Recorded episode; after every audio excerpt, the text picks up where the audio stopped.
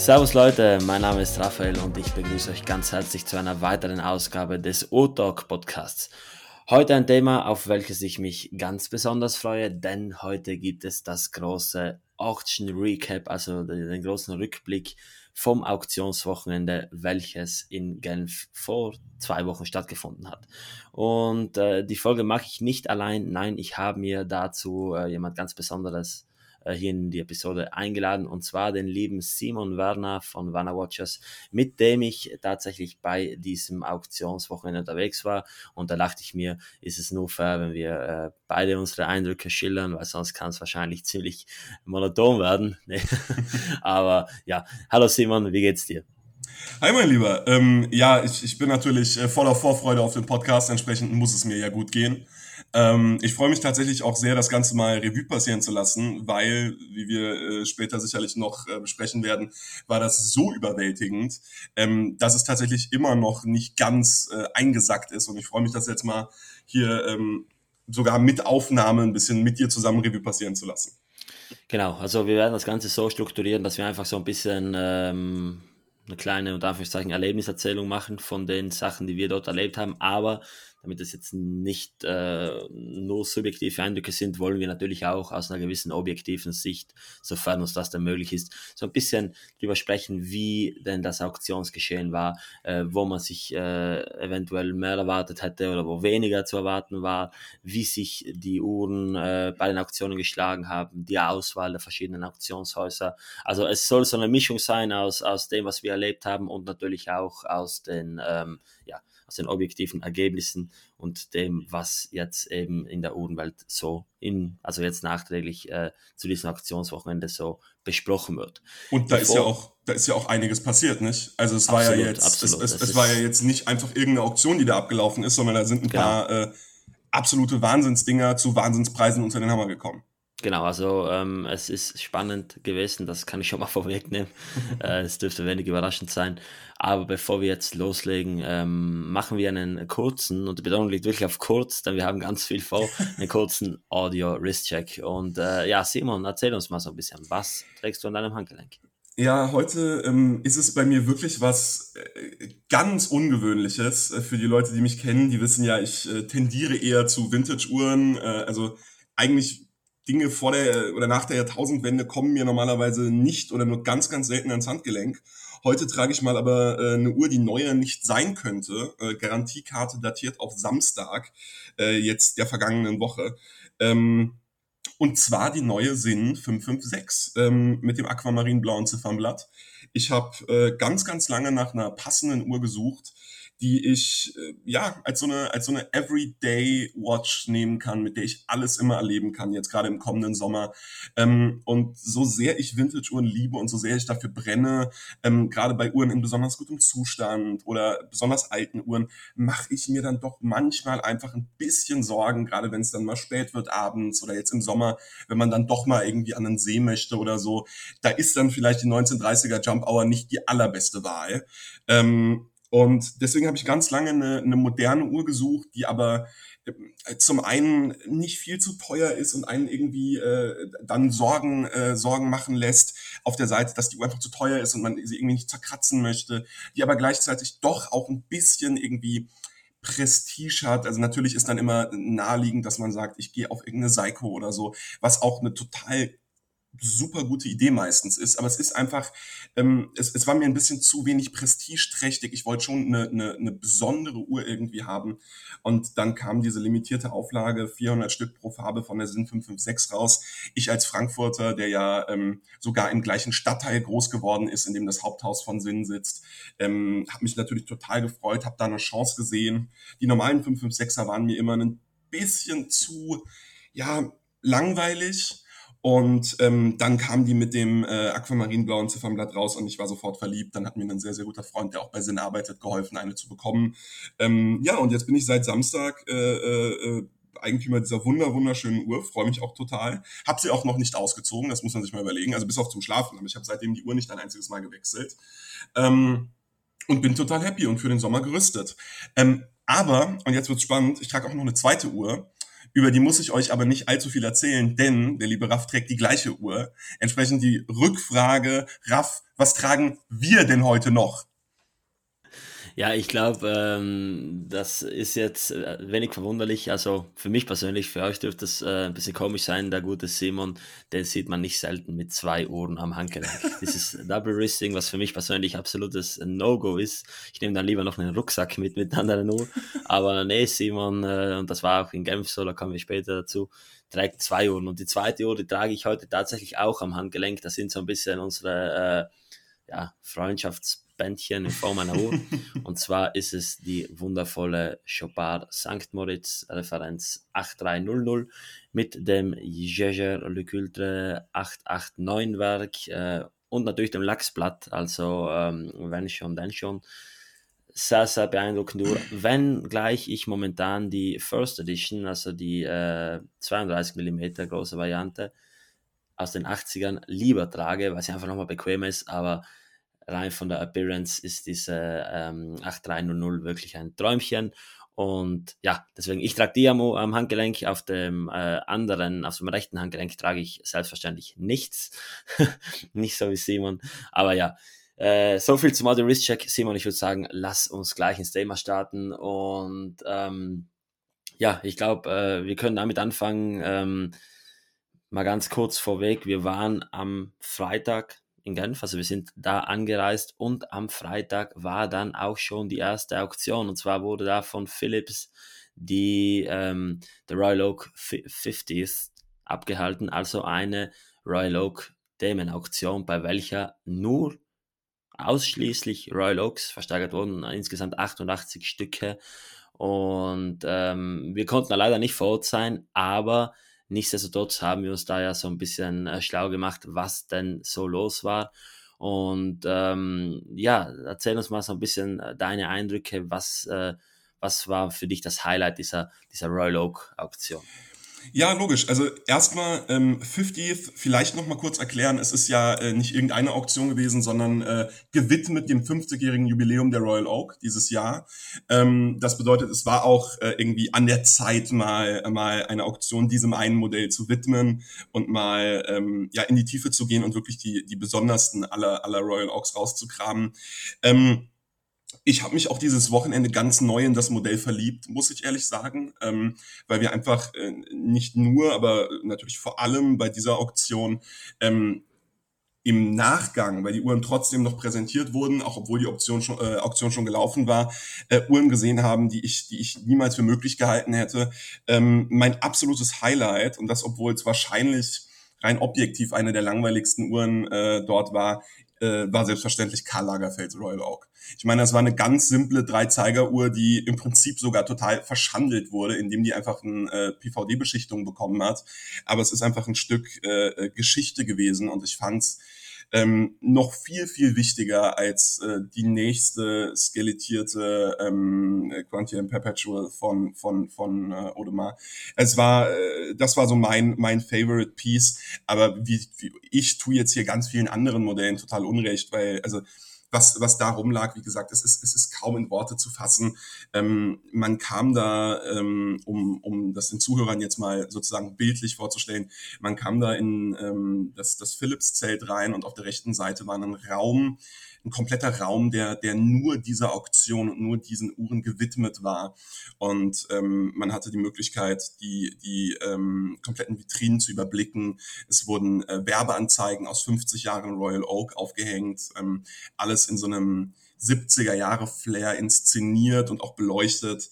Ähm, und äh, wir kamen aus dem Staunen gar nicht raus. Da stimme ich dir voll und ganz zu. Also ich muss äh, vielleicht kurz den äh, Zuhörern hier so ein bisschen äh, eine Erklärung äh, geben. Also du hast gesagt, das Philips Zelt. Ja, es, es war ein Zelt unter Anführungszeichen. Also die Aktion, die fand ja im Hotel äh, La Reserve statt. Das ist ganz leicht außerhalb von Genf, also fünf Minuten mit dem Auto. Und Philips hat dort äh, so ein, äh, ja, ein Gelände aufgebaut, welches, äh, wo eben alle Auktionen stattfinden. Ähm, von außen ist es vielleicht ein Zelt, aber innen ist es wirklich ein sehr, sehr hochwertiger Raum, kann man sagen. Wirklich, äh, wenn man es nicht wüsste, dann wüsste man nicht, dass das nur eine, eine temporäre Installation ist. Aber ja, darum soll es nicht gehen. Ähm, mein Highlight, also vorweg, es ist eine absolut beeindruckende, ähm, wenn, nicht über, wenn nicht die überhaupt beeindruckendste ähm, Zusammensetzung von verschiedenen Royal Oak Modellen, die es so jemals gegeben hat. Also da ist alles dabei gewesen, ähm, was wirklich in dieser Welt der Royal Oak besonders ist. Also äh, normale 15 202 und so war da nicht unbedingt der Fokus, sondern wir sprechen hier über die wirklich seltenen Modelle, über die zahlreichen Quantien Perpetuals, also die ewigen Kalender, über die Tourbillons, über die ähm, Minutenrepetition, über Grand Komplikation. Und ähm, mein persönliches Highlight, das ist tatsächlich auch äh, die Uhr, welche ähm, den höchsten Preis erzielt hat. Das ist der A2, also die nennt sich A2 und das ist die zweite jemals gebaute Royal Oak. Und was die Uhr so besonders macht, sind mehrere Punkte. Also, ähm, es ist die zweite jemals gebaute Royal Oak und es ist tatsächlich auch die Uhr, die 1972 auf der Basel World der Weltöffentlichkeit gezeigt wurde. Das heißt, das ist die erste, also das ist das erste Mal, dass die Welt die Royal Oak erblickt hat. Und genau diese Uhr wurde versteigert. Und was das Ganze noch besonderer macht, die Uhr ist in absolut ungetragenen Zustand. Also die Uhr ist neu. Und die Uhr ist zusätzlich auch noch, ähm, also sie kommt im Set mit allen Unterlagen, mit dem Hangtag, mit dem Zertifikat, mit der Box, mit den Booklets und allem. Also ein absolutes Collector-Set. Von mir ist gesehen die wichtigste Royal Oak überhaupt. Absolut. Wir werden später noch über eine weitere sehr wichtige sprechen, aber das ist wirklich das Original, welches die Welt äh, ja zum ersten Mal gesehen hat. Ich weiß nicht, wie es um äh, den Verbleib der allerersten Royal Oak steht, ob die jetzt äh, einfach im Audemars Piguet Museum ist, das weiß ich nicht, da muss ich mich noch genauer darüber informieren. Aber jedenfalls ist diese Uhr äh, versteigert worden und auch ganz charakteristisch für die ähm, 5402 Modelle äh, die sind immer ganz ein bisschen äh, gerostet, unter Anführungszeichen, also eigentlich nicht unter Anführungszeichen, die sind gerostet, wenn man sich das Ganze ansieht. Äh, die hatten starke Probleme teilweise mit Oxidation und ähm, man sieht es an der Lünette und auch am äh, Gehäuseboden, dass bei den Schrauben Kontaktrost angesetzt hat. Äh, auch das Ziffernblatt ist so ein bisschen äh, geschossen schon, so ein bisschen in diesen Tropical Tropical Look übergegangen. Du bist natürlich auch dementsprechend alt, aber wenn man sich das Case ansieht und vor allem auch die Gehäuseecken, dann sieht man eben, in welch traumhaften Zustand die Uhr ist. Alles original, alles perfekt.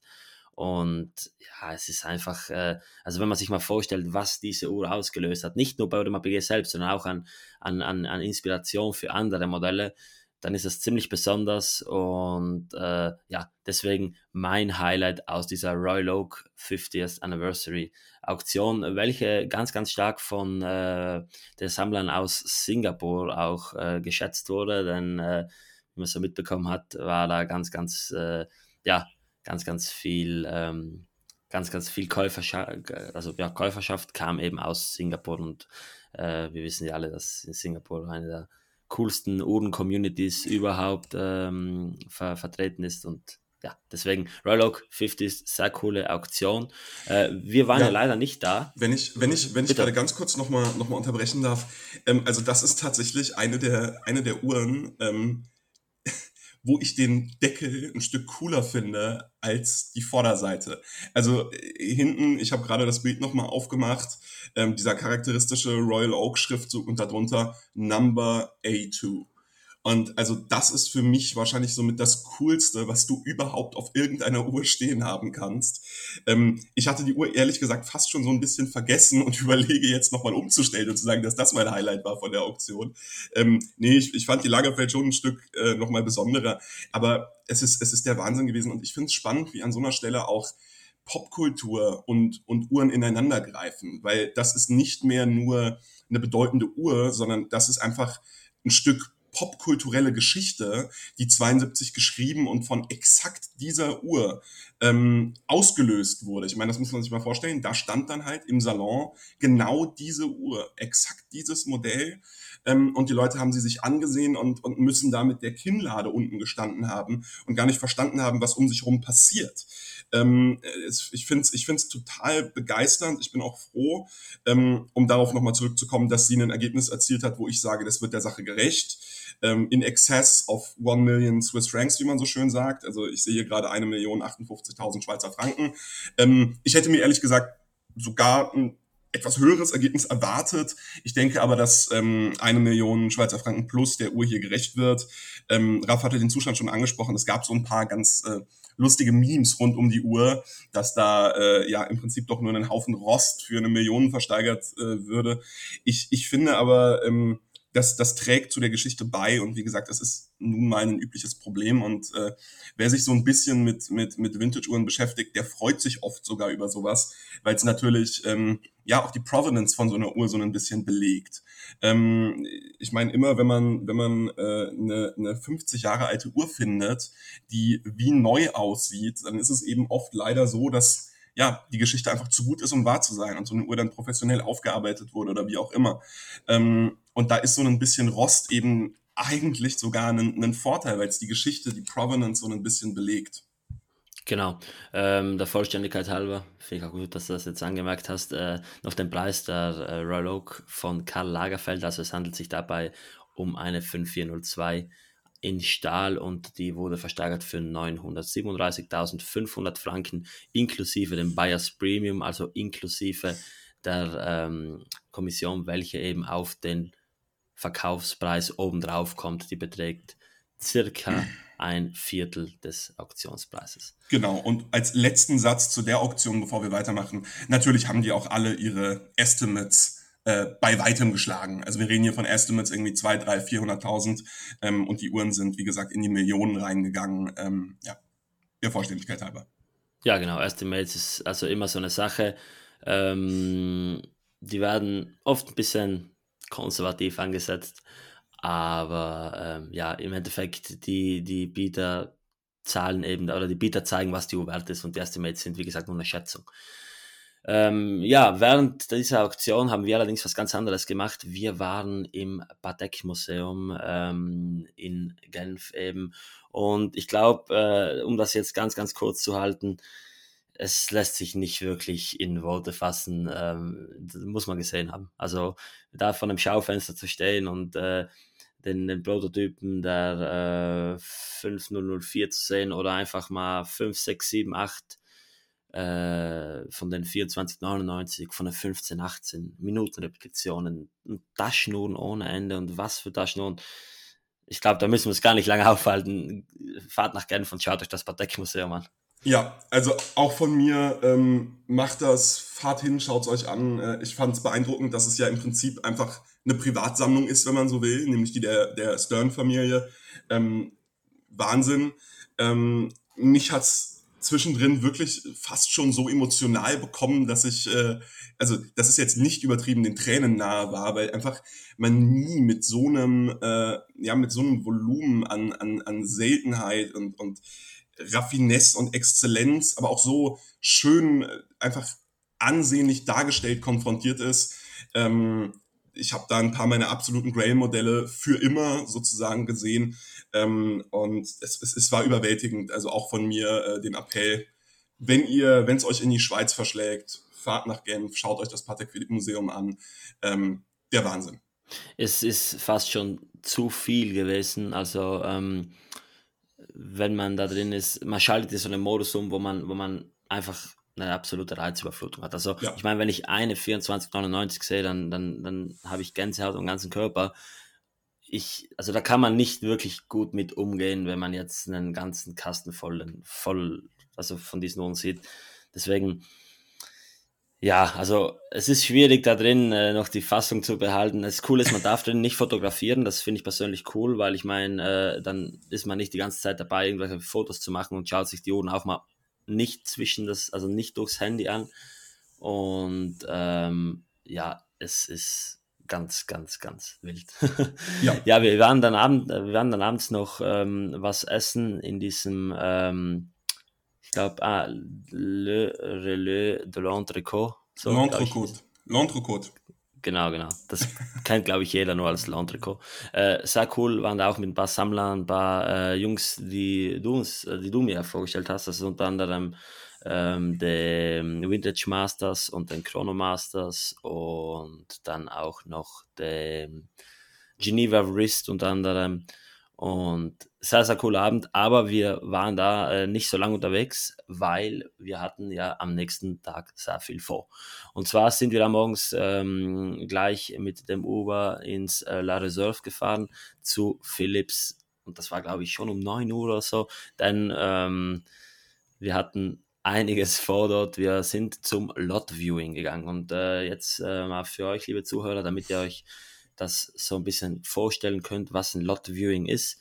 Also wenn man eine bei einer Auktion kauft, dann ist es ja nicht so, dass man irgendwie ähm, bei, also während die Uhr versteigert wird, sich die jetzt anschaut, sondern hierfür gibt es eigene Veranstaltungen, nämlich die sogenannten Previews oder Lot Viewings, wo man eben die einzelnen Lots, das ist eben die einzelnen Lose bei einer Auktion, die einzelnen angebotenen Uhren, ähm, anschauen darf. Und das läuft wie folgt ab. Also es unterscheidet sich immer so ein bisschen zwischen den Auktionshäusern, aber im Wesentlichen geht man dorthin.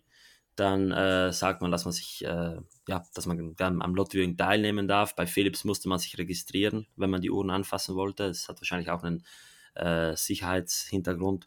Und dann ähm, geht man so einen Saal rein, dort sind die ganzen Uhren aufgebaut in den Vitrinen. Man äh, kann sich dann an, an den Tisch setzen, das haben wir dann auch gleich gemacht. Und dann ist es im Normalfall so, dass äh, einem von den äh, Assistentinnen eine, ähm, ja, eine Karte überreicht wird. Und auf dieser Karte darf man dann die ganzen Nummern eintragen. Die Nummern, das sind eben die Lot-Nummern. kann man zum Beispiel sagen, ähm, die Lot Nummer 5 und das ist dann, wenn man es im Katalog nachschaut, eine 1518 Pinko Pink und dann trägt man da einige Nummern ein. Also wir haben da relativ schnell 20, 30 Nummern eingetragen. Also äh, man geht da den Katalog durch und schreibt dann einfach jede Nummer raus, die einem gerade interessiert. Pro Person möchte ich anmerken, pro Person. pro Person, ja genau. Also es hatte jeder eine einzelne Karte und äh, es war dann auch ein bisschen blöd, weil sich natürlich einige unserer Uhren überschnitten haben. Dann kamen die halt mehrere Male. Also das äh, war ein bisschen unstrukturiert. Ja, es war, es, war, es war echt schlimm, dann äh, die, all diese Uhren zweimal sehen zu müssen. Das war echt schrecklich. und ja, dann gibt man die äh, Karten ab und dann ähm, werden einem die Uhren gebracht. Also da muss man sich auch mal vorstellen, die, die Angestellten, die müssen da rumrennen und die einzelnen Uhren suchen und dann sind sie manchmal nicht verfügbar, weil sie jemand anderes hat und ist ein bisschen ein Stress, aber ähm, für uns ganz bequem, die bringen uns dann die Uhren, wir müssen dann unterschreiben, dass wir die Uhren ähm, angenommen haben. Und dann haben wir wirklich alle Freiheiten. Also wir haben da kein Zeitlimit, gar nichts, wir haben die Uhr auf dem Tisch, wir können Fotos machen, können uns die Uhren ansehen, wir können die aufziehen, ähm, wir können die Uhren äh, natürlich auch am Handgelenk probieren, das sind alles äh, eigene Lederbänder dran von den Auktionshäusern, damit die jetzt nicht irgendwie, ähm, ja, irgendwie beansprucht werden, die originalen Bänder. Und das ist von mir aus gesehen einfach die ultimative Erfahrung, die man äh, zusammen mit Uhren haben kann. Also wenn ihr euch für Uhren interessiert, spart euch die Zeit, irgendwie zu einem Händler zu gehen und euch Uhren zeigen zu lassen, weil die Erfahrungen dort, die kommen nicht im Ansatz äh, an das nahe, was man bei so einem Lotviewing erlebt. Erste Ladung, die damals gekommen ist, äh, ich kann mich noch ein bisschen erinnern, das war die äh, Nitroglycerin-Kollaboration äh, von MBNF und Uhrwerk. Ähm, dann glaube ich, war auch gleich schon eine, eine Batek 15, 26 dabei, also der erste ewige Kalender, der in Serie von Batek hergestellt wurde. Das muss man sich mal vorstellen. Und die kommen alle auf einem Tablett, also du hast da eine, eine, ein Tablett mit fünf Folien drauf und, und dir fällt einfach nur die Kinnlade runter. Und ja, dann ging das so weiter. Ich glaube, wir waren drei, vier Stunden sogar beschäftigt. Äh, ich habe ja zwischendurch auch so einen kleinen Livestream auf meiner Seite gemacht, einfach so ein paar Uhren zu zeigen. Und ähm, es ist einfach, ja, es ist einfach krass, was man da so sieht. Ich hatte dann auf einmal äh, zwei FP-Journen Resonances vor mir und einfach mal die Uhren zu erleben, die Uhren am Handgelenk zu sehen, die Uhren aufzuziehen, die Uhren mit einer, mit einer Lupe zu betrachten, Bilder zu machen und das komplett ungestört. Also das ist nicht so, dass dir die ganze Zeit jemand auf die Finger schaut, äh, aber du kannst wirklich äh, ja, machen, was du willst. Natürlich, äh, du kannst jetzt, äh, also natürlich in, in, einem, in einem christlichen Maße, sage ich jetzt mal. Ähm, aber ja, deswegen, wenn ihr Uhren erleben wollt, äh, ich kann es euch nur ans Herz legen, geht zu einem Lot-Viewing. Egal wo, schaut euch einfach mal die Uhren bei den Lot Viewing an, denn nicht nur, dass man die Uhren dort wirklich zur Gänze erleben kann, es ist halt auch so eine Sache, was für Uhren man dort sieht. Also ähm, jede, jede Ladung, die wir da bekommen haben von Uhren auf einem Tablett, äh, war komplett, äh, ja, ja, komplett, komplett, ja, mir, mir fehlen die Worte, ihr merkt ja, also die waren komplett atemberaubend und aus dem Grund, ja. äh, es war einfach ganz, ganz wild. Aber Simon, erzähl uns mal so ein bisschen, schilder uns mal so ein bisschen deine Eindrücke vom Philips Viewing am Samstag. Ja, das, das, da geht es mir ganz ähnlich wie dir. Das kann ich gerne probieren. Ich fürchte aber, dass ich der Sache nicht so ganz gerecht werde. Also, ähm, wie das ablief, hat der Raff jetzt ja schon geschildert. Ähm, es ist aber wirklich unbeschreiblich, in was für einen, in was für einen äh, Modus man sich da versetzt. Denn ähm, das wird euch allen so gehen. Man kennt das sicherlich aus, aus Deutschland oder mal aus dem Urlaub, ähm, wenn man zu einem Konzessionär geht oder selbst wenn man mal an einem, an einem irgendwie kleinen, beschaulichen äh, Vintage-Uhrenlädchen vorbeiläuft. Da kommt man rein und ähm, da zögert man fast schon nach einer Uhr zu fragen, geschweige denn nach zwei, drei oder vier. Und selbst wenn man das macht, dann hört man ganz oft, ja, die sind jetzt im Schaufenster oder die sind tatsächlich nur zur Präsentation oder so. Ähm, das war ein ganz anderer Charakter bei diesem Lot Viewing, denn beim, beim Lot Viewing von der Auktion ist ja erstmal jeder potenzieller Bieter. Das bedeutet, den Leuten vor Ort liegt es wirklich daran, die Uhren an den Mann zu bringen und den Leuten ein besonders gutes Gefühl für die Uhren zu geben. Ich meine, nehmen wir mal den, den naheliegendsten Vergleich zu einer neuen Rolex. Ähm, da interessiert es ja keinen Konzessionär, ob die Leute sich die Uhren angucken können, weil die werden sowieso verkauft. Und da ist dann auch nicht die Frage, zu welchem Preis, denn es gibt ja einen Listenpreis. Bei so einer Auktion ist es ja möglichst wichtig für das Auktionshaus, ähm, dass möglichst viele Leute eine Verbindung zu einer Uhr aufbauen und irgendwie, ja, sich einfach in die Uhr verlieben. Und deswegen ist es so wichtig, dass ganz viele Leute die Uhren einfach in der Hand haben können. Und das kriegst du einfach total mit, weil den Leuten daran gelegen ist, dir die Uhren zu bringen, dir die Uhren in die Hand zu geben. Und das verbindet einen dann natürlich auch nochmal ganz anders mit den Uhren. Also ähm, ich hatte mir vorher natürlich schon ein paar äh, Pieces rausgesucht, die ich mir unbedingt ansehen wollte und war auch überzeugt davon, dass das alles tolle Uhren sein werden. Ähm, es gab aber absolute Überraschungen, mit denen ich niemals gerechnet hätte. Ähm, lass es zum Beispiel die äh, Patek Philippe 565 sein. Das ist eine äh, total tolle Uhr gewesen. Ähm, Breguet-Indizes, Radium-Schwertzeiger mit einem tollen Radiumbrand auf dem Ziffernblatt. Ich stehe ja total auf sowas. Ähm, und ich hatte mir schon gedacht, dass das eine tolle Uhr sein wird. Und ich hatte mich schon sehr darauf gefreut, sie mir ansehen zu können. Aber als die Uhr dann tatsächlich an den Tisch kam, ich musste auch ein paar Mal nachfragen, weil so viele Leute die Uhr sehen wollten. Als die Uhr dann an den Tisch kam, war ich einfach verliebt und ich hatte tatsächlich dann kurz überlegt, einfach mal äh, ja die Privatinsolvenz in Kauf zu nehmen und einfach mal mitzubieten, weil die Verbindung, die äh, die zu so einer Uhr geschaffen wird, eine ganz andere ist, als wenn du sie hinter einem äh, hinter einer Plexiglasscheibe von einer Vitrine siehst. Ähm, das war beeindruckend und es ist aber tatsächlich so, das muss man der Ehrlichkeit halber auch sagen, man stumpft total ab. Man stumpft total ab und es geht super, super schnell. Ähm, das werden wir gleich noch bei, bei dann, äh, ja, den anderen Not Viewings sicherlich erwähnen, dass wir dann irgendwann schon äh, an einem Punkt waren, wo wir sagten, ja, müssen wir uns jetzt wirklich noch die nächste Paul Newman angucken? Da haben wir doch schon sechs gesehen dieses Wochenende. Also es ist schon wahnsinnig, was das für ein Ausmaß annimmt. Ähm, und man muss sich danach tatsächlich auch ein bisschen erden. Also ich äh, bin dann gleich am Montag mit einem der, der äh, Freunde von uns, mit denen wir in Genf unterwegs waren, nochmal durch, durch Frankfurt am Main gelaufen ähm, und sind am Schaufenster von Wempe vorbei. Und ähm, da, da, da habe ich selbst, und ich das war mir fast ein bisschen peinlich, aber da habe ich selbst ein Brigitte Tourbillon äh, keines Blickes gewürdigt, weil wir halt an dem Wochenende davor so viele Uhren, so viele Komplikationen gesehen hatten, dass es einfach, ja, abstumpft tatsächlich. Da bin ich ganz bei dir. Ich habe dich selten so äh, fasziniert erlebt. Also ich hatte zum Beispiel diese 565 Patek, das ist ja eine ähm, Calatrava aus 1954, eine Oversized Calatrava in äh, 34,5 Millimetern in einem Zustand, dass sich nicht in Worte fassen lässt. Ich, ich habe die meinen Freunden so beschrieben, als wäre die Uhr einfach ein 3D-Rendering. Die hatte keine Mikrokratzer, gar nichts. Die ist einfach sie wurde wahrscheinlich nicht mal wirklich angefasst, so ähm, mit Asprey Co-Branding und, und äh, ich kann mich noch äh, an deine Worte erinnern, äh, wie du, wie du mich, äh, ja, wie du dich in die private Insolvenz stürzen wolltest. Ich hatte die so nicht auf dem Schirm, aber die war absolut krass. Und äh, die hat dann auch 428.400 Schweizer Franken erreicht bei einem, äh, bei einem, Schätz, bei einem hohen Schätzpreis von 140.000 Franken. Also hoher Schätzpreis, weil es ja immer einen niedrigen und einen hohen Schätzpreis gibt. Und hier war es ja niedrig 70.000, hoch 140. Und dass die dann noch so viel weit rüber geht, das war meiner Meinung nach einfach gerechtfertigt, weil es ist, ich glaube, ich lehne mich da nicht zu weit aus dem Fenster, wenn ich sage, dass es die beste 565 weltweit ist. Und das ist bei Philipp ja immer so, bei Philips. Also man, man äh, hat es ja auch von, äh, von Aurel Batsch äh, so gehört, den ich nebenbei getroffen habe. Hat mich sehr, sehr gefreut. Äh, wir haben kurz gesprochen, ja, und äh, er hat ja in einem Interview auch gesagt, Philips, also das Auktionshaus, das erstellt immer eine Shopping-List, wenn die eine Auktion planen. Die haben eine Liste von Uhren, die sie anbieten wollen. Und wenn die die Uhren nicht finden, dann finden die die Uhr nicht. Dann gibt es keinen Ersatz dafür. Dann ist denen egal, wenn das Auktionsergebnis geringer ist als im Jahr zuvor zum Beispiel. Ihnen geht es darum, dass sie wirklich die besten Stücke in ihrer Auktion haben. Und äh, wenn wir von besten Stücken reden, ich meine, es war eine 62, 39 äh, Crazy Dog dabei, also Crazy Dog wie Doktor, nicht wie Hund.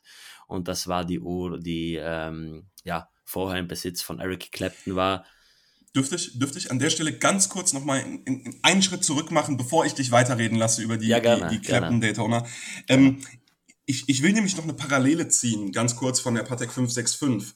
Ähm, ich, hatte, ich hatte ja in der Beschreibung gerade schon gesagt, dass die so einen Radiumbrand hat. Das ist ja einfach verursacht dadurch, dass die Zeiger ganz lange, also die mit Radium gefüllten, in dem Fall Schwertzeiger, ganz lange in einer Position stehen. Und dann brennt sich eben die Zeigerposition unten aufs Blatt ein. Das ist dann so ein ja, je nachdem, was es für ein Radium war und so meistens so ein hellbrauner, tabakfarbener, äh, ja, im Prinzip Strich auf dem Blatt.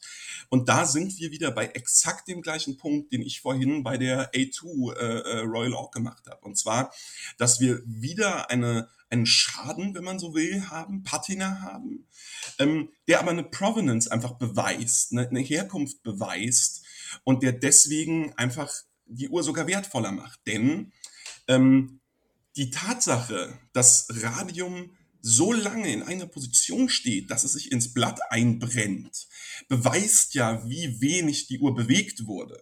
Denn mit jeder Bewegung laufen die Zeiger, das Radium verteilt sich gleichmäßiger und die Patina wird gleichmäßiger.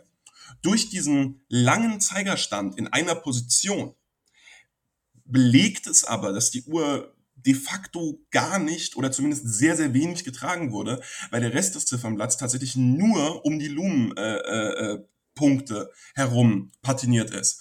Und das ist eben für, für einen Vintage-Sammler wie mich was, wo das Herz aufgeht, weil einen, einen besseren Beweis als einen physischen kannst du nicht haben. Und das ist einfach toll. So, äh, pardon, das musste ich noch kurz gesagt haben und jetzt ähm, bitte fahre fort mit der, mit der Clapton Daytona. Ja, genau. Eric Clapton Daytona, Referenz äh, 6239 aus 68. Das war auch die erste Uhr, ähm, die uns gebracht wurde, so zusammen mit der äh, Nitro Glycerin und ähm, was waren da noch dabei? Ja, die 1526. Und wie gesagt, man geht da in einen anderen Modus. Ich meine, da liegt dann eine, eine, eine, eine Uhr von Eric Clapton, die, die höchstwahrscheinlich einzigartig ist mit dieser ähm, Skala auf dem Ziffernblatt, mit dieser blauen. Und ja, man probiert die an, man zieht die auf, man merkt, wie gut der Zustand ist schon beim Aufziehen. Und ähm, die Uhr hat dann äh, tatsächlich auch einen echt ziemlich guten Preis erzielt. Die wurde für 1,724 Millionen Schweizer Franken versteigert. Und ähm, wenn wir schon von Versteigerung reden, wir sind dann auch ähm, nach dem Mittagessen in die Auktion gegangen. Also wir waren dann im äh, La Reserve Essen das ist ja das Hotel eben, wo die Auktion stattfindet, deswegen hat es sich angeboten. Und als ich da reinging, vielleicht auch noch eine coole Referenz, ähm, habe ich einen gewissen äh, Herrn Jean-Claude Bieber getroffen, mit dem ich dann kurz ein Foto gemacht habe. Der war sehr, sehr sympathisch, sehr zuvorkommend, wie man ihn so kennt. Und ja, dann waren wir auch schon bei der Auktion. Ähm, ich glaube, ich muss nicht erwähnen, dass bei so einer Auktion äh, mehr oder weniger alles und jeder vor Ort ist, der Rang und Namen hat. Also ähm, von, von äh, vom meiner Meinung nach besten Sammler Auro Montanari über Händler wie äh, Davide Parmigiani, wie Andrea Foffi und ähm, ja, auch was man da so an den Handgelenken sieht, also der Typ, der vor dir gesessen hat, der hatte mm. ja eine Piece Unique Crash am Handgelenk, ja. viele Richard Mills, unfassbar viele Paul Newman Daytonas, also das war dort so ein bisschen, ja, man, man könnte fast schon sagen, äh, erschreckend. Der, der, Standard so. Es war ja, so. Der, der, der, Dresscode, war eine ja, Newman Daytona. Und ähm, ja, also das Wrist-Spotting, ich, ich, ich glaube, das war der Platz, wo weltweit die, ähm, ja, die besten Uhren an den Handgelenken in dem Moment versammelt waren. Also ganz, ja, ganz wichtig. So, so konzentriert äh, sieht man sieht man es nirgendwo sonst. Nochmal eine, eine, eine kleine äh, ja, Anekdote oder nochmal, ähm, um die Situation ein bisschen zu beschreiben. Mhm. Was ich ganz spannend fand und was, glaube ich, auch viele der Zuhörer erstmal wundern würde, war, ich dachte mir, ich hatte, es war tatsächlich meine erste Auktion und auch mein erstes Lot-Viewing. Und natürlich weiß man ja vorher, was da an Geld liegt. Also das, äh, da muss man ja keinen Hehl drum machen. Man weiß, man geht zu einem Lot-Viewing, wo alle Uhren, in dem Fall aus beiden Auktionen sogar vor Ort sind. Das heißt, man weiß, dass dann ein hoher zweistelliger Millionenbereich in dem Laden ist, äh, zuzüglich der Uhren an den Handgelenken von den Leuten. Und ich war extrem positiv überrascht, wie wenig, beziehungsweise wie wenig auffällig das Sicherheitspersonal war. Also bei so einer Anhäufung an, an, an Uhren, aber auch natürlich einfach Geld in Form von Uhren, hätte ich mir erwartet, dass da äh, ja fast schon so, so Söldnertypen vor der Tür stehen und jeden äh, aber wirklich bis auf bis auf äh, bis aufs letzte Hemd auseinandernehmen und zerpflücken. Ähm, es war aber bei weitem nicht so. Man hatte seine Registrierung, die musste man auch gemacht haben. Da musste man sich auch mit seinen äh, persönlichen Daten anmelden. Aber ansonsten bist du da ganz einfach reingekommen. Es war überhaupt kein Gefühl der Unsicherheit. Es gab kein Gefühl von, von, na, mir geht's oft so, wenn zum Beispiel irgendwie bewaffnete Polizisten, wie man das zum Beispiel aus London kennt, um einen rumstehen, dann gibt einem das auch automatisch ein Gefühl der Unsicherheit. Das gab es überhaupt nicht. Es war einfach super locker, es war, es war angenehm und man hatte das Gefühl, man ist hier in einer, in einer sicheren Atmosphäre, wo man einfach auch mal die eigenen Uhren ablegen kann, wo man sich die Uhren anschauen kann, wo man sich keine Gedanken machen muss. Ähm, das fand ich, das fand ich sehr, sehr angenehm. Ja, also die hatten zwar auf jedem Tisch Kameras installiert, ja, ja, genau. die den Tisch gefilmt haben, so. Aber ähm, ja, du meintest das ja auch so, ich meine, das ist ein sehr exklusives Event von dem die Allgemeinheit nicht unbedingt was mitbekommt. Und äh, ja, also man wird am genau. Anfang natürlich kontrolliert, durch einen Metalldetektor durchgeschickt. Und drin war es dann so, also ja, man, man war komplett ruhig und es ist auch nicht auf. Mir ist ehrlich gesagt drin nichts aufgefallen. Es war am Eingang genau. des Lot Viewings, äh, an diesem Bereich, wo die Tische sind, war ein Security-Typ, der die besser kontrolliert hat und sonst nicht wirklich viel. Ja, und dann um zwei ging auch schon die Auktion los. Ähm, Batsch hat natürlich angefangen äh, zu auktionieren und die Stimmung im Raum war genauso, wie ich sie mir vorgestellt habe. Also die Leute waren gefesselt, die haben alle nach oben geschaut, er hat das äh, wirklich wunderbar gemacht und ähm, es war eine, eine, absolut coole Stimmung. Also die Leute haben geklatscht und äh, es war extrem spannend, auch zum Beispiel, als die ähm, Patek 5732 versteigert wurde, also eine Nautilus in Roségold mit Baguette-Lünette und Tiffany Co-Signing, die wahrscheinlich einzige weltweit, die wurde ja für 998.000 Franken versteigert und man hat schon gemerkt, wie die Leute einfach äh, ja, gehypt waren und, und äh, es einfach richtig rund ging in den Raum.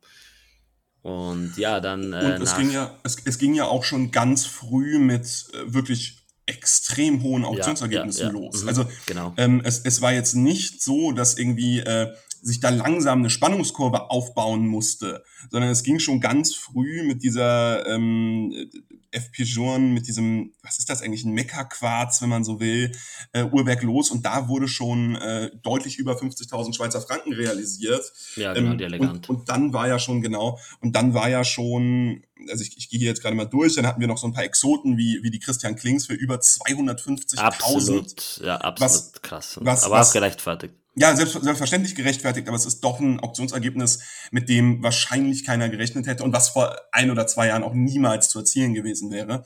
Im Übrigen auch hier ein Trend, über den wir gleich noch reden, hin zu den Indies. Ähm, und dann, also um, um den Zuhörern mal den Aufbau äh, kommunizieren zu können, war schon Lot Nummer 111. Das bedeutet die elfte äh, angebotene Uhr schon über eine halbe Million mit der Alaska Project Speedmaster. Und wieder nur fünf Nummern später kam die eben erwähnte Nautilus und wieder in der nächsten Nummer das bedeutet, innerhalb der ersten, ja, lass es eine Dreiviertelstunde gewesen sein, kam dann die Eric Clapton Daytona und so kamen da schon äh, Multi, Multi, Multi-Millionen-Beträge und auch nicht erwartet so hohe Beträge unter den Hammer in den ersten paar Minuten, was mich überrascht hatte, weil bei 200 Losen ähm, hätte ich vermutet, dass es so eine Spannungskurve geben würde. So eine, so eine. Spannungskurve, die ganz leicht aufgebaut wird und dann nach hinten etwas weiter hochgezogen. Und das war überhaupt nicht so. Nicht, weil es schlecht durchstrukturiert war, sondern es gab ganz, ganz viele äh, kleine Höhepunkte immer wieder, was echt gut gemacht mhm. war.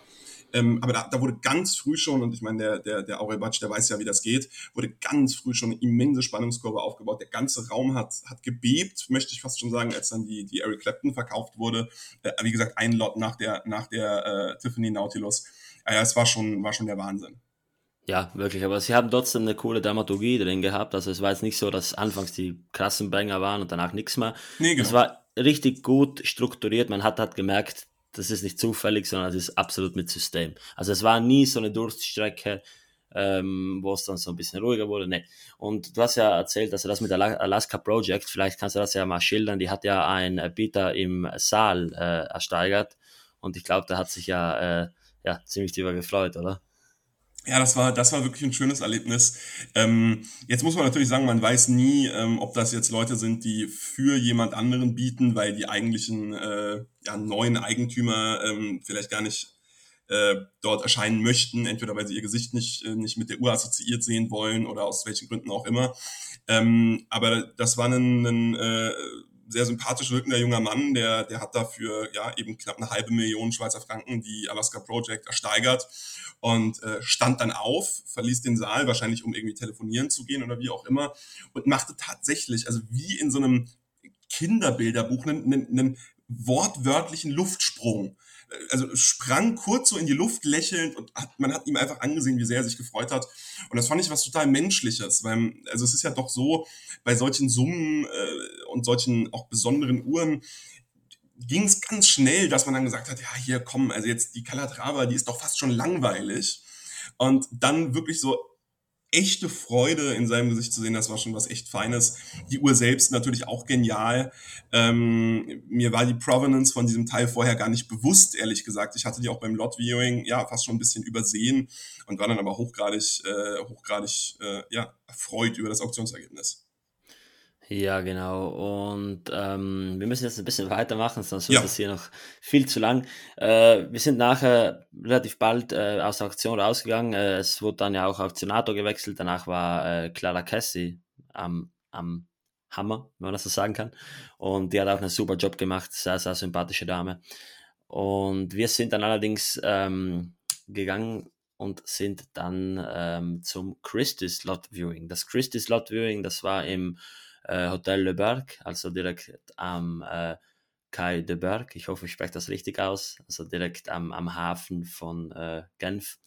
Und ähm, das war meiner Meinung nach nochmal so ein bisschen entspannter wie bei Philips. Also da musste man sich nicht registrieren, man ist einfach reingegangen, hat sich niedergesessen und da haben wir uns dann auch ein paar krasse Stücke bringen lassen. Wir hatten ein bisschen Stress, also es war schon relativ spät am Abend. Ähm, und was haben wir uns dann geschaut? Also wenn ich jetzt mal so ein bisschen durchgehe, es war halt alles dabei, von einer London Crash über eine Donk Centré, über eine Pascha Minutenrepetition, über eine ähm, 5711P mit Baguette Lünette, äh, was, mir fallen die ganzen krassen Sachen gerade gefühlt gar nicht ein, so. Ja, also wir hatten, wir hatten auch bei, wir hatten auch bei Christie's, ähm, eine totale Reizüberflutung. Und gerade am äh, Samstag war es dann so, am, am Sonntag sind wir dann nochmal hin, da war es dann besser, dass wir tatsächlich auch einfach ein bisschen zeitlichen Druck hatten, weil das Lot Viewing endete, glaube ich, um sechs. Ähm, und wir waren aber ja allein bis, ich, ich weiß es nicht mehr, 15.30, 16 Uhr ähm, bei, bei Philips, das bedeutet, wir mussten uns dann auch ein bisschen beeilen. Ähm, und da wurden uns aber wieder Sachen präsentiert. Also wie gesagt, ich, ich, ich halte es für Quatsch, jetzt die Referenzen und die, die Modelle einzeln durchzugehen.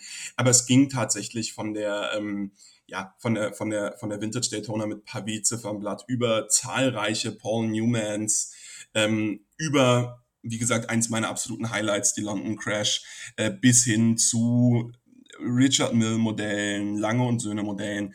Ähm, also es, war wieder eine totale Reizüberflutung und äh, ich, ich, ich kann einfach ich kann einfach gar nicht in Worte fassen, was einem da alles gezeigt wurde. Ähm, und wie man auch, mit was für einer Leichtigkeit man dann ganz schnell äh, damit umgeht, dass da halt irgendwie, ja, eine, eine, lass es nur in Anführungszeichen eine gelb-goldene Nautilus gewesen sein auf dem Tisch lag Es wird ganz schnell absolute Normalität. Lustigerweise war eins meiner absoluten Highlight-Modelle ein total ja, übersehenes Modell, und zwar eine, eine Platin-Omega ähm, mit sogenannten Hooded Lux, ähm, Chronometer zertifiziert, aber kein Modell, ähm, dürfte aus den 50er Jahren sein. Ich habe es mir nicht genau angeschaut, das kann man ja über die Uhrwerksnummer äh, äh, verfolgen.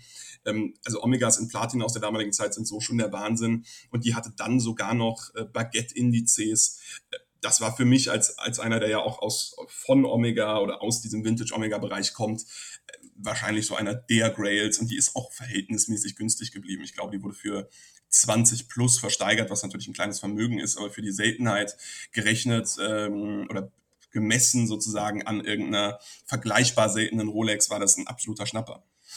Ja, und du hast schon gesagt, es war auch eine ähm, 62, 69 dabei, also eine Rolex Daytona mit dem Pavé-Ziffernblatt, extrem selten, im sehr, sehr coolen Zustand auch. Und die Leute waren auch super nett dort. Also ähm, wir hatten ein bisschen Stress. Die hat, ist dann zu uns gekommen mit diesem Zettel und hat meinte so, ja, wie ich, ich kann euch noch eine Uhr bringen, danach müssen wir leider äh, hier abbrechen.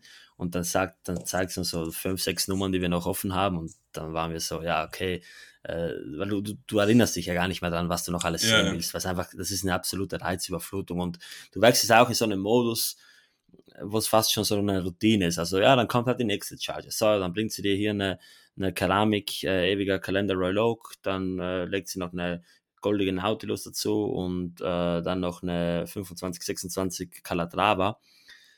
Und ja, also ich, ich habe trotzdem versucht, einfach äh, für mich einen Mehrwert daraus zu schaffen, jede Uhr auch mit Lupe anzuschauen, weil ich meine, das ist die beste Chance, wenn man sich wirklich mal Vintage-Uhren ansehen will, die man vielleicht eines Tages dann mal kaufen will, indem man einfach mal genau schaut, wo sind die Punkte, die man äh, beachten muss, wo gibt es eventuell Schwachstellen, wie, ist das, wie, wie lässt sich die Uhr aufziehen, wie, wie ist das Zeigerspiel und so weiter. Wie, wie sieht, vor allem, wie sieht ein guter und wie sieht ein schlechter Zustand aus? Genau, genau. Das ist genau. immer ganz spannend, mhm. weil den, den Zustand, das ist das, was man am wenigsten anhand von Bildern beurteilen kann, was einfach damit was zu tun hat, man muss ja mal ehrlich sein, ähm, in, in Zeiten des Internets sind einfach Bilder so gut wie immer verfälscht. Also äh, ich kenne ganz, ganz, ganz, ganz wenige Leute, die komplett unbearbeitete Bilder noch zeigen, ob es jetzt auf Instagram oder wie auch immer ist. Ähm, und da werden natürlich immer nur die, die äh, Sonnenseiten sozusagen präsentiert. Und äh, ja, mal irgendwie Patina am, am Rand des Ziffernblatts, was so ein Klassiker bei Vintage One ist, fällt da einfach komplett weg. Und sowas kannst du dir live immer ganz, äh, ganz toll anschauen. Kleine, kleine Korrektur, die, die Platin Omega ist tatsächlich für 40.000 Schweizer Franken verkauft worden, also doch etwas höher, ähm, als, als ich eben gesagt hatte. Ja, genau. Ähm, also du gehst in den Raum rein und ich hatte da immer so ein Gefühl von FOMO, also Fear of Missing Out. Ich hatte wirklich Angst, was zu verpassen, weil du bist da drin und es gibt hunderte Uhren, hunderte Uhren und du, du denkst dir einfach nur, also ich schalte schnell so einen Modus, wo ich mir denke, ja, okay, ich kann die eh nicht alle anschauen. Und wir hatten Stress, äh, wir haben uns das Beste rausgepickt, wir sind da ganz, ja, pragmatisch durchgegangen, Simon. Ich erinnere mich noch, wir hatten einen Katalog und haben gesagt, hey, eine 5270 müssen wir uns jetzt nicht anschauen, weil die können wir noch mal anders sehen. Und hier, die haben wir auch schon mal gesehen und die können wir noch woanders sehen. Wir sind dann ähm, später äh, los. Also dann war irgendwann das Stadtverwaltung zu und dann haben wir noch ein cooles Treffen gehabt, nämlich mit. Ähm, ja, darf ich, sorry, ich, ich, bevor die, die sozusagen ja. das Highlight des Wochenendes kommt, okay. will ich noch ein paar äh, wenige Aufreger aus der Christie's Auktion erzählen. Okay. Und zwar ist, ist eine Sache gerade äh, so Social Media mäßig total äh, präsent gewesen. Ich vermute mal, das werden wirklich sehr, sehr viele ähm, mitbekommen und verfolgt haben. Und zwar gab es bei Christie's ähm, gerade am Anfang, ähm, also die ersten paar Lots, ein paar wirklich, äh, ja, fast möchte ich sagen, langweilige Uhren. Und zwar ganz klassische, moderne Rolex-Modelle. Ähm, und zwar jetzt nicht die, die seltensten der seltenen, sondern wir reden hier von äh, der Aufreger des Tages, möchte ich fast schon sagen, eine ganz effe Oyster Perpetual mit dem äh, so-called Tiffany Dial. Ähm, wir wissen alle, dass die Uhr einen Hype hat. Wir wissen alle, dass die deutlich über Liste gehandelt wird. Äh, ja, haben wir verstanden. Ähm, die Uhr mit einem Estimate von 6.000 bis 10.000 Schweizer Franken, was natürlich zu wenig war, die wahrscheinlich irgendwie bei 15 bis 30 gehandelt wird, ähm, ist dann tatsächlich für 70.000 Schweizer Franken verkauft worden. Und da fragt man sich, ähm, und du, Graf, bist eher im Auktionsgeschehen als ich, deswegen vielleicht kannst du mir ja mal deine Einschätzung geben. Da fragt man sich, also verzeih, aber wie blöd muss man eigentlich sein, für so eine Uhr 70.000 Schweizer Franken zu zahlen? Ja, es war natürlich, ähm, also ist ja ein Schelm, weil er jetzt äh, denkt, dass irgendwie Händler dahinter stecken könnten äh, oder gewissermaßen auch Firmen, also so Buybacks von Firmen geschehen oft, äh, wurde mir dort gesagt von den Leuten, die da viel länger drin sind. Aber du, äh, es gibt auch einfach Händler, die nur deswegen bei den Auktionen sind, weil sie die Marktpreise stabil halten wollen. Ja, ja. Und dass die jetzt genau gleich viel ähm, erzielt hat wie eine, wie eine Stahl Daytona, ja, ähm, sind beide einfach ein bisschen drüber. Aber an, an, an der Stelle äh, ganz kurz die, äh, die Erinnerung an die Uhr, die ich trage, meine aquamarinblaue Sinn. Äh, also die kostet ein Siebzigstel, ein Sieb, ja gut, nicht ganz, ein, ein Sechzigstel oder ein Fünfzigstel von äh, dem Auktionsergebnis dieser Tiffany, ähm, dieser Tiffany Oyster Perpetual. Und äh, ich, ich betrachte sie als eine deutlich, also als deutliche Mehruhr. Aber gut. Ähm, ich habe da auch noch eine Theorie zu, die, die äh, nenne ich ganz kurz, das habe ich irgendwo mal aufgeschnappt. Also das ist jetzt nicht, ent, entspringt jetzt nicht mein meinem, meinem Köpfchen. Ähm, und zwar, man, man, muss sich ja vor Augen führen, was da für Leute sind und was da für Leute mitbieten. Und äh, Genf, ähnlich wie Hongkong oder New York, zieht ja ähm, gerade bei solchen Auktionen einfach natürlich so, äh, so, so arme Studenten wie uns beide an, klar, aber auch einfach ganz, ganz viel echtes Geld. Und wie gesagt, ich weiß nicht mehr, wo ich es aufgeschnappt habe, aber ähm, das, das war ein ganz schöner Vergleich, der sich bei mir eingebrannt hat. Und zwar, wenn, wenn jemand nach Genf äh, fliegt, zu einer Uhrenauktion, pardon, und da im, im äh, Four Seasons in die, äh, in die Suite geht für zigtausend Euro die Nacht, dann abends noch äh, im, im Restaurant vom La Reserve für, für mehrere tausend Euro was essen geht und eine Flasche Wein bestellt, die zweieinhalb kostet. Und davon nicht nur eine und der am nächsten Morgen zum Frühstück äh, äh, eine Flasche Louis Röderer bestellt.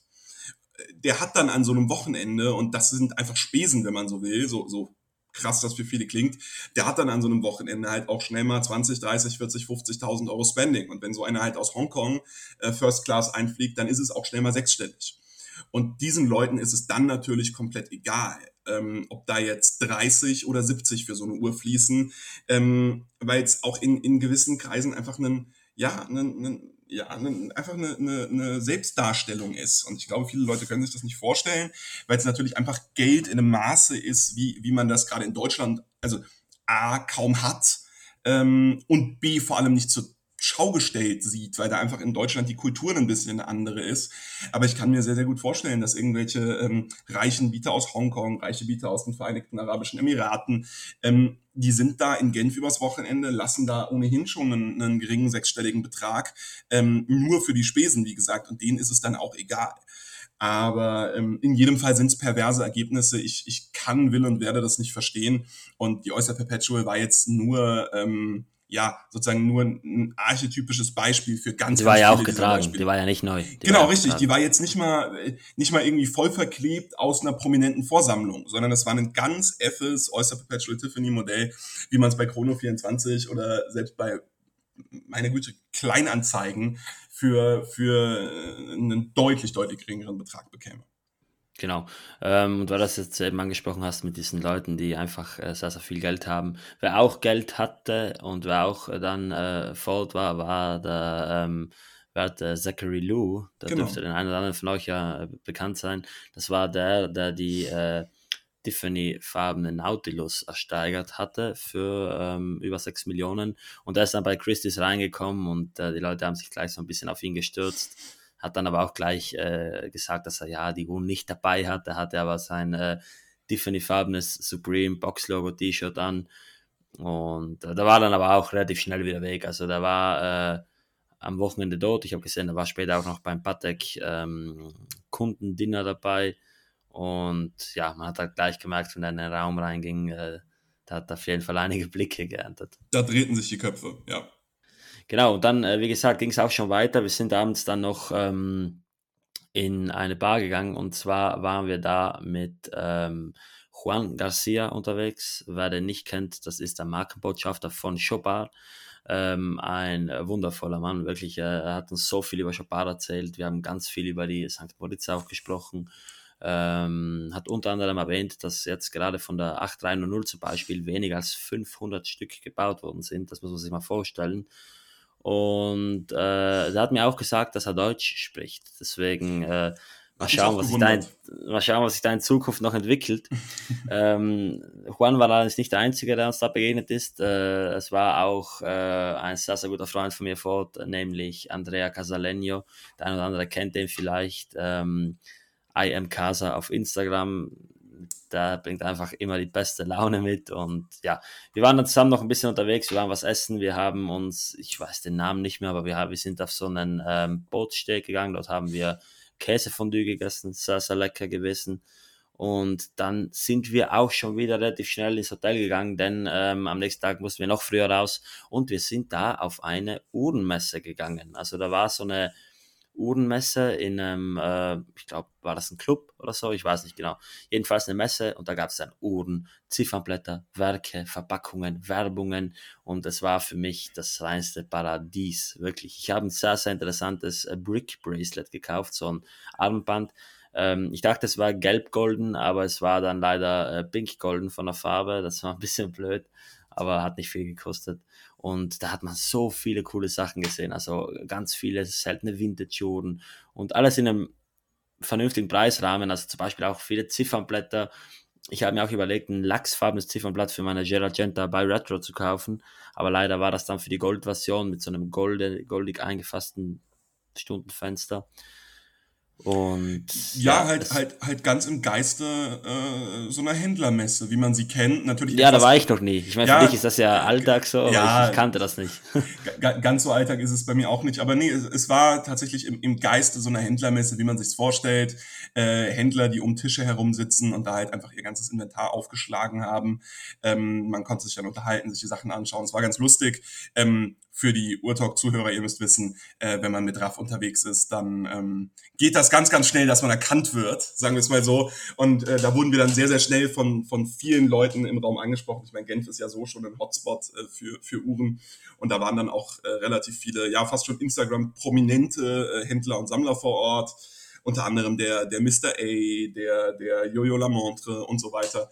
Ähm, also es war schon, es war schon wirklich viel los. Es waren äh, ein paar coole Sachen da. Leider ähm, war die Messe frei zugänglich. Es war jetzt keine reine Händlermesse. Ähm, der Raff hat sich gefreut. Problem ja. ist natürlich, dass dann keine B2B-Preise gezahlt werden, bedeutet, wirklich attraktiv für einen Einkauf war es nicht, aber es ist wie immer, ähm, je mehr Kontakt du mit, mit, mit Leuten knüpfst und je mehr aber auch du einfach Uhren sehen kannst, Zubehör du sehen kannst. Also das fand ich ganz spannend. Die Uhren da waren gar nicht das Highlight, sondern das Zubehör, die Accessoires, die Bücher, die da lagen. Wie gesagt, die Ziffernblätter, Raff, Raff hat es erwähnt. Ähm, je mehr man von sowas sehen kann, je mehr man sich davon live anschauen kann, desto mehr lernt man ja einfach. Das ist der gleiche Effekt wie bei den Auktionen gewesen und man geht da raus und, und, und, und hat einfach wieder was gelernt, wieder neue Leute kennengelernt. Ähm, und ja, ja, genau. Ähm, wir sind nachher dann noch zu einem weiteren Lot-Viewing gegangen, äh, zu Antiquorum. Und da haben wir leider eine schlechte Erfahrung machen müssen. Also wir sind allein, haben uns ein paar Nummern aufgeschrieben. Es gab keine Blöcke, es gab keine Zettel. Wir haben es auf dem Handy aufgeschrieben und wir sind dann äh, auf einem, also wir haben uns auf einem Tisch niedergesessen und wir wurden komplett ignoriert. Da waren mehrere Angestellte und also da war wirklich keine Interaktion und wir sind dann auch relativ schnell gegangen und sind dann ähm, nach dem Mittagessen nochmal zu Christie's und da haben wir uns dann in Ruhe wirklich äh, ja, den ganzen Katalog nochmal angeschaut. Also wir haben uns alles bringen lassen, was dort war. Und ja, von die Sachen, die wir am Vortag eben nicht sehen konnten. Genau, genau. die hatten auch noch äh, Uhren aus der Online-Auktion und auch äh, Schmuckstücke, zum Beispiel äh, den größten Diamanten im ja, The, The, Rock heißt der. Äh, also ja, nicht zu verwechseln mit dem Schauspieler. Ähm, ja, ja, ja, da waren auf jeden Fall große, große Diamanten, die, äh, genau. ich glaube, 42 Millionen Franken oder so hat er eingebracht. Also schon ja.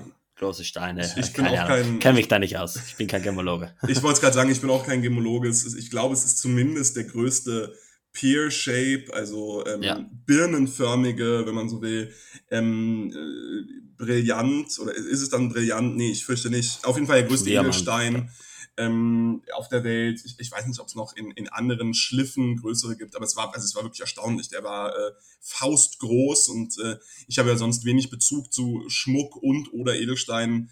Ähm, das war schon interessant, das mal gesehen zu haben. Äh, Im Übrigen muss man ja der Ehrlichkeit halber mal dazu sagen, es gab eine äh, sehr, sehr gute äh, Champagnerbar äh, im, im, äh, beim Christie's Lot Viewing. Das bedeutet, es hat auch alles doppelt Spaß gemacht an dem Tag. Muss man ja mal so ehrlich sagen. Muss man sagen, ja.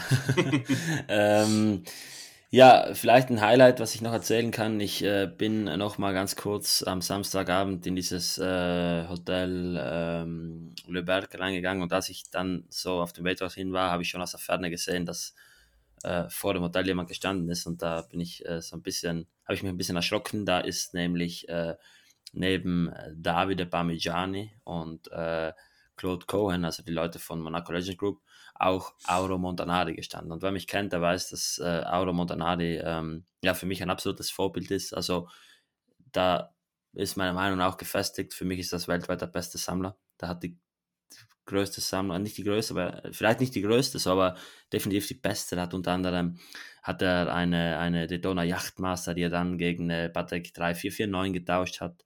Und ähm, da hatte die einzige jemals gebaute Weißgold Daytona, die damals in Dortmund verkauft wurde.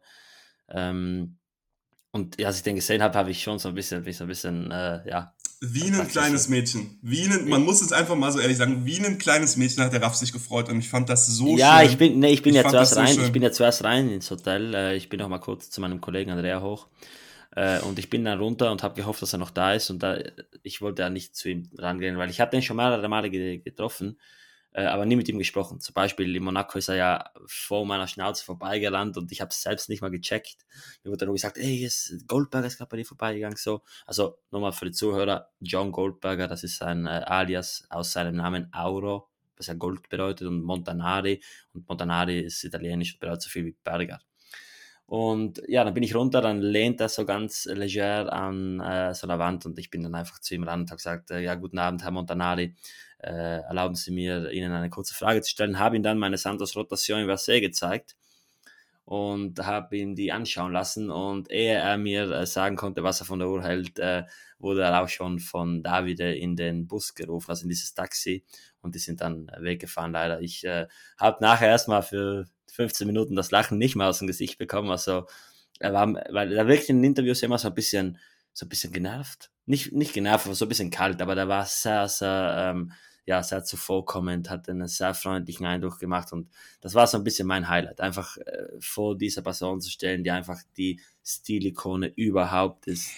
Ja, genau, also genau den Punkt wollte ich gerade machen. Das Lustige ist, du bist über, du, du, du, du bist über eine nachvollziehbare, aber ich finde gar nicht unbedingt richtige Richtung an ihn herangegangen, also jetzt nicht da physisch, sondern gerade mit der Beschreibung. Und zwar finde ich, es ist es komplett egal, was für Uhren er hat. Weil er einer der Sammler ist, der es schafft, eine, nennen wir es jetzt mal, natürlich ist es auch was ganz Besonderes, aber eine langweilige, in, in wirklich ganz großen Anführungszeichen, äh, Dreizeiger Longines zu verkaufen und einfach zu beachten und zu respektieren, genau wie eine erwähnte Weißgold-Daytona oder so. Er schafft es einfach, alles richtig zu inszenieren und auch für alles das richtige Verständnis zu haben. Und dabei ist es komplett egal, um was für eine Uhr es geht. Also ich glaube, du könntest einem, einem, einem Ao Montanari äh, alias John Goldberger ähm, sogar eine, eine ganz effe 1978er oder 79er äh, Carré Stahlgold zeigen. Und er, oder geben und er, er würde verstehen, was er hat. Und diese Wertschätzung könnte er kommunizieren. Und das finde ich ist es, was ein Sammler ja ausmacht. Also jeder jeder Typ oder auch jede jede Dame mit mit sehr sehr viel Geld kann sich mit ein bisschen Aufwand und einem Personal Shopper eine, eine Wahnsinnssammlung heutzutage zusammenkaufen. Ich meine, wir haben es ja bei den ganzen Auktionen erlebt. Du brauchst ja letztendlich nur eine, ja, so blöd das klingt, eine schwarze Kreditkarte und jemanden, der ein bisschen Ahnung vom Thema hat. Und dann baust du dir innerhalb von ein, zwei Auktionen eine, eine beachtliche Sammlung auf. Ähm, aber du, du kannst so ein so ein tiefes Verständnis und auch so einen, so einen Umgang einfach nicht kaufen. Und das ist es, was er, ich meine, äh, Sohn von Antiquaren schon gewesen äh, und seit den 70ern Sammler, äh, 50 Jahre Erfahrung. Äh, das ist nicht mit Geld und auch nicht mit, äh, mal ganz ehrlich, wir sind ja auch noch junge Sammler und auch nicht mit, mit Elan zu ersetzen, sondern diese 50 Jahre, die braucht man auch, um einfach an so einen Punkt zu kommen. Genau, der hat äh, in den 70ern schon ein extrem aggressives Kaufverhalten entwickelt und da hat er auch mehrere Bücher geschrieben, unter anderem ähm, ein Buch über die Stahl, Patek-Uhren, ein Buch über Rolex, über Longines, ganz viel. Das ist ein großer Longines-Sammler. Ja. An dieser äh, Stelle Grüße an Oliver. Ich wollte es gerade sagen, wir haben hier nämlich auch noch einen ganz großen Longines-Sammler äh, in der Zuhörerschaft. Ja, und ähm, ja, das war für mich persönlich, ich bin da dann äh, von ihm weggegangen und äh, die ganzen anderen Jungs sind äh, paar Meter weiter gestanden und die haben schon gemerkt, dass das für mich ein sehr besonderes Ereignis war. Und ja, was äh, gab es dann sonst noch? Ähm, wir sind dann am nächsten, also das war jetzt auch mal eine Rückblende zum Samstag. Wir sind dann eigentlich nicht mehr bei einer Auktion gewesen. Also wir sind dann noch kurz zu dieser ähm, Dime Design Ausstellung gegangen. Das war aber wirklich äh, nur ganz kurz. Da waren so die Uhrendesigns, ganz auch interessant, aber eine sehr kleine Ausstellung. Da war halt äh, normale Uhren, Geragento Uhren, MBNF Uhren, Indies, alles Mögliche, einfach so ein bisschen darzustellen, wie das Design äh, ja gelebt wird. Und dann zum Schluss sind wir noch abschließend ähm, zum Sotheby's Lot Viewing gegangen. Also wir haben uns ja schon vorab äh, so ein bisschen darüber aufgeregt, dass wir leider die äh, Royal Oak von Gerald Genta nicht mehr sehen können, weil die ja schon äh, oder weil wir es nicht mehr schaffen zeitlich zum Lot Viewing. Es ist sich dann aber doch noch ausgegangen. Wir sind zu Sotheby's gegangen und ähm, konnten uns da unter anderem auch die Gerald Genta Royal Oak ansehen. Also die Royal Oak, welche Gerald Genta selbst getragen hat. Und die Uhr an sich ist nicht wirklich äh, besonders, würde ich sagen. Also die hat natürlich diesen Franken, also die hat eine, eine Golddünette auf einer Stahlversion, die hat äh, ein Austauschziffernblatt, die hat Servicezeiger, die hat eine Servicekrone, die hat wahrscheinlich auch ein nicht stimmendes Gehäuse, aber es ist halt komplett egal. Also ich meine, Gerald Genta hatte die Uhr getragen und ich meine, da konnte rein in die Werkstatt reingehen und sagen, ey, macht mir ein neues Gehäuse rauf, ich habe mir da eine Macke reingehauen, keine Ahnung. Und wenn die Uhr ein Quarzwerk nachträglich drin gehabt hätte, wäre auch egal. Es ist halt die Uhr von Gerald Genta und das macht sie besonders. Und äh, es hat äh, schon so einen ganz, ganz eigenen äh, Flavor, gerade für mich als großer Fan von Gerald Genta und auch seinen eigenen Kreationen war das schon ganz besonders, die Oma in der Hand zu halten. Und äh, ich nehme es jetzt gleich vorweg, die wurde dann am, ähm, also in der nächsten Woche, also vor zwei Wochen versteigert. Und ähm, sie hat einen Preis erzielt von 2,107 Millionen Schweizer Franken, also 2.107.000 Schweizer Franken, bei einem äh, High Estimate von 500.000 Franken. Und ja, ist ein guter Preis, ist somit die teuerste jemals versteigerte Royal Oak aber ich hätte mir auch vorstellen können, dass es äh, vielleicht mehr sein könnte, aber ist, nicht, ist, ein, ist ein gutes Ergebnis. Ja, die Frage ist so ein bisschen, woran misst man es? Also ich, ich finde, ähm, wenn, man, wenn man es daran misst, was die anderen beiden äh, bedeutenden Royal Oaks, also die von Karl Lagerfeld und die A2 eingebracht haben, äh, dann finde ich ungefähr Faktor 2, äh, ja, vielleicht 2,5 absolut okay. Ähm, wenn man aber sich die Bedeutsamkeit all dieser drei Uhren ähm, vorstellt, dann finde ich auch, dass sie etwas unter meinen Erwartungen geblieben sind, ähm, ist aber generell äh, ein Trend, den möchte ich noch mal ganz kurz, jetzt bevor wir langsam zum Ende kommen, wir sind ja jetzt auch schon sozusagen zeit, zeitlich am Ende des Wochenendes angekommen, ähm, es, es, es geht halt mit einem Trend mit, den ich ganz stark gesehen habe, und zwar, dass die wirklich teuren Sachen etwas langsamer liefen als eventuell erwartet. Also ich glaube, noch vor ein oder zwei Jahren ähm, wären dafür möglicherweise höhere Preise erzielbar gewesen, ähm, genau wie für andere Royal Oak Modelle, andere Patek Modelle und Co. Ähm, während die günstigeren Sachen lustigerweise total gut performt haben. Ähm, wir hatten das ja anfangs bei der Philips-Auktion schon mal ganz kurz erwähnt. Ähm, Indies sind natürlich äh, mit dem Trend mitgehend total explodiert. Also die Christian Klings für 250 war da nur ein, äh, ein sehr archetypisches Beispiel, aber das ging über ähm, all die großen Indies. Äh, FP Journe hat wahnsinnig performt, ähm, Ambient F und, und, und. Ähm, aber was mich erstaunt hat, war wie gesagt, dass gerade die günstigeren Uhren, also die mit einem Estimate, sagen wir, zwischen 5 und, und 20, dass die wirklich regelmäßig die Estimates verdrei- oder vervierfacht haben, die High Estimates nebenbei gemerkt, während die, die ganz teuren Uhren, nehmen wir jetzt die Eric Clapton Daytona zum Beispiel, ähm, aber selbst die 1518 Pink on Pink, über die wir noch gar nicht so richtig geredet hatten, ähm, während die alle so ein ganz klein wenig unter den Erwartungen geblieben sind. Bei der 15, 18 waren es, glaube ich, irgendwie 3,3 Millionen Schweizer Franken. Äh, das ist äh, ein kleines Vermögen für so eine Uhr, aber da hatte ich äh, eigentlich auch irgendwas in, in Access auf vier oder vielleicht sogar fünf Millionen Schweizer Franken gesehen. Ähm, äh, da wurde es ein bisschen langsamer, womit das jetzt was zu tun hat. Da lässt sich nur drüber rätseln. Ich glaube, wir müssen jetzt nicht äh, hier eine politische Debatte darüber aufmachen, was da der Krieg in der Ukraine ähm, mit zu tun hat. Das wird es garantiert beeinflusst haben. Aber das fand ich war so ein, so ein spannendes Learning, vielleicht auch für alle Zuh äh, Zuhörer.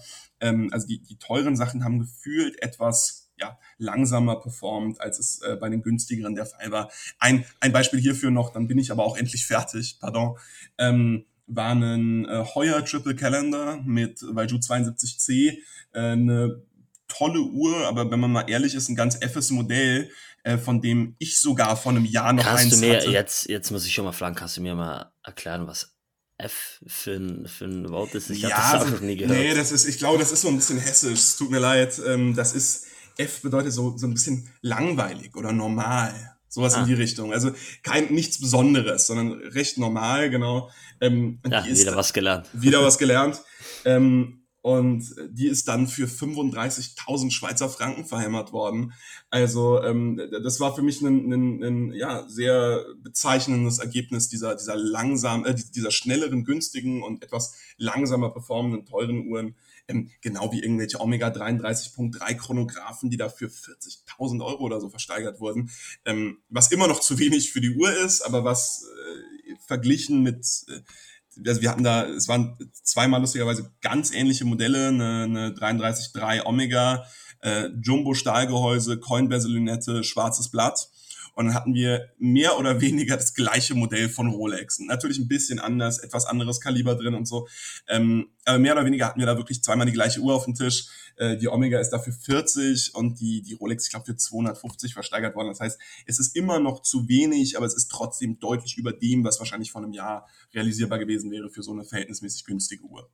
Ja, man hat auch gesehen, dass bei Sotheby's, bei dieser Important Watches ähm, Auktion am 10. Mai, relativ viele Uhren nicht versteigert wurden. Also äh, gerade äh, Richard Mill zum Beispiel, Mhm. die, ich glaube, es wurde keine einzige versteigert.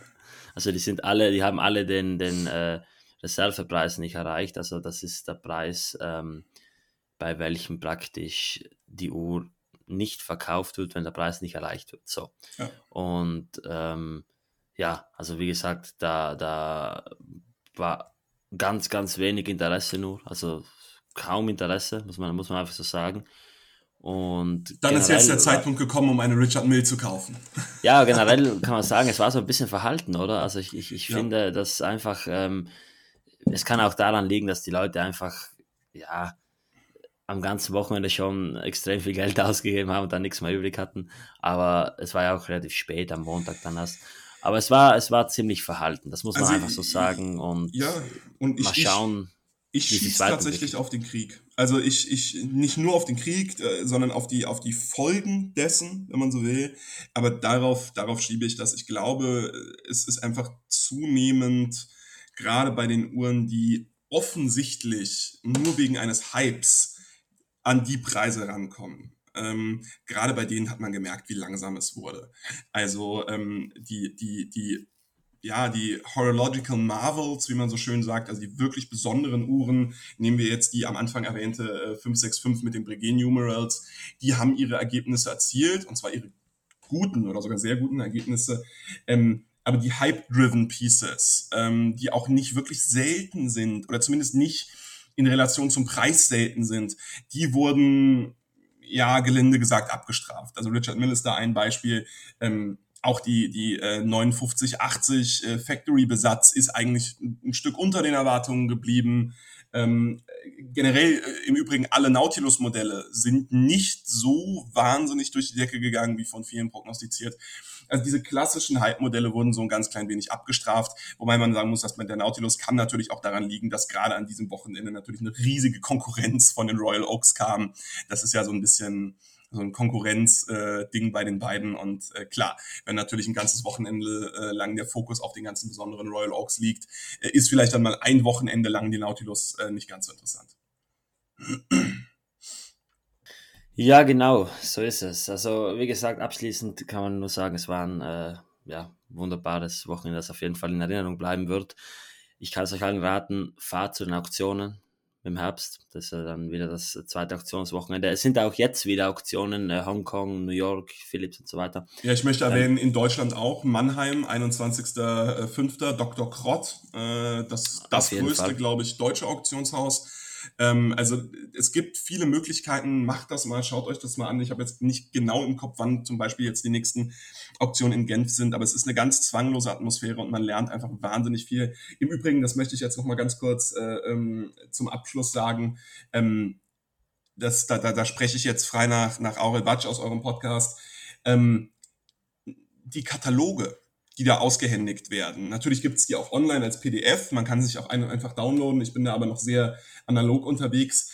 Ähm, die sind natürlich äh, ganz wichtig nicht monetär, sondern äh, ähm, für, für, fürs Knowledge unfassbar wichtig, weil da ja zu ja. jeder Uhr eine detaillierte Beschreibung über die Historie, über die Seltenheit, in vielen Fällen über die Werke gemacht ist, die man sich sonst einfach wahnsinnig mühselig im Internet irgendwie zusammensuchen müsste, wo viel Halbwissen dabei ist, wo viel auch einfach Fake News dabei sind, wo viele Leute ja einfach ja, klassisches Halbwissen, einfach irgendwas erzählen, wo sie meinen, das mal aufgeschnappt zu haben. Und in diesen Katalogen, da sitzen monatelang Leute den ganzen Tag dran, die nichts anderes machen beruflich, als sich mit Uhren zu beschäftigen, als sich äh, über Uhren zu informieren und dieses Wissen zusammenzutragen. Und ähm, ich, ich sehe mich in, in naher Zukunft auch mal mir irgendwie an einem, an einem Wochenende, wo ich etwas weniger Zeit, äh, wo ich etwas mehr Zeit habe, äh, einfach mal wieder einen von den Auktionskatalogen nehmen und einfach mal durchgehen. Es ist ja Wahnsinn, was sich da an Wissen äh, in so einem kleinen Büchlein akkumuliert. Und abgesehen davon genau. sehen die auch einfach total schön aus. muss man auch mal sagen. Die sind schön gemacht. Ja, die sammle ich mittlerweile auch. Also ich, ich ja. gebe in letzter Zeit sehr viel Geld für alte Auktionskataloge aus, weil das ist die ultimative Quelle für mich, auch, auch so ein bisschen nachzuvollziehen, welche war wann wo bei den Auktionen und ich ja, lese die sau gerne. Und ja, in dem Sinne, ich kann nur sagen, ähm, wenn es euch interessiert, dann können wir da gerne mehr zu machen zum ganzen Auktionsthema. Ist ein sehr, sehr cooler, interessanter Bereich, wo die wahren Schätze der Runenwelt äh, ja, auf die Bühne kommen. Und in dem Sinne bedanke ich mich jetzt bei dir, Simon, dass du äh, deine Eindrücke auch mit uns jetzt hier geteilt hast. Natürlich ja, auch bei den Zuhörern.